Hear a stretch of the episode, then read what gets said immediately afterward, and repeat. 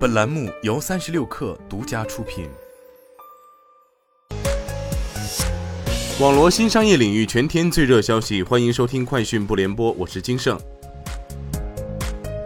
快手 CEO 程一笑将从九月中旬起兼任快手电商的第一负责人，并亲自带队电商事业部。快手高级副总裁、原电商事业部负责人笑谷则将转任本地生活业务负责人。同时，快手本地生活将升格为与主站商业化、电商国际化等业务平行的一级部门。此次调整表明，电商和本地生活业务的重要性得到进一步提升。荣耀 CEO 赵明接受采访时表示，未来荣耀将更加开放，拥抱全球与中国本土相结合的供应链方式。同时，在投入方面，仍将持续加大市场体系与全球市场布局的投入。当然，不同市场会有所取舍。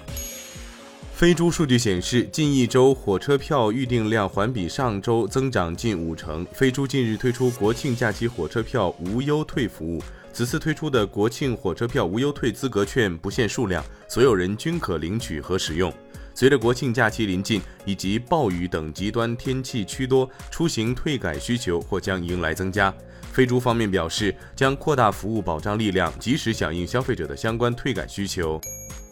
据知情人士透露，字节跳动将回购股东股票和扩大员工预留期权池，相关事项已经由字节跳动董事会批准，将在近期提交股东会。字节跳动计划使用不超过三十亿美元的现金回购现有股东的部分股票，价格为每股不超过一百七十七美元，股东可按照各自持股比例申请参与。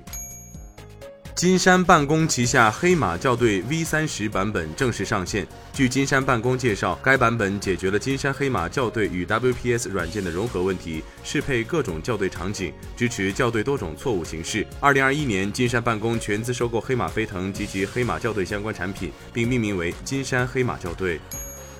从特斯拉方面获悉，对于自九月十六号到九月三十号完成提车的车主，若选择在特斯拉店内购买保险，可享受八千元保险补贴，保险补贴可直接用于减免车价。该活动针对所有中国产特斯拉 Model 3和 Model Y 车型新车，补贴价均为八千元。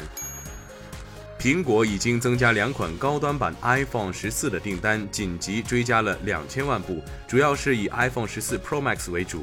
按此前预计的今年生产九千万部计算，增加两千万部订单就增加了百分之二十二。考虑到 iPhone 十四 Pro 和 iPhone 十四 Pro Max 均是后置三摄，芯片也是最新研发的 A 十六，增加两千万部订单，就意味着摄像头需要增加六千万颗，晶圆代工商需要增加数万片晶圆的供应，才能满足需求。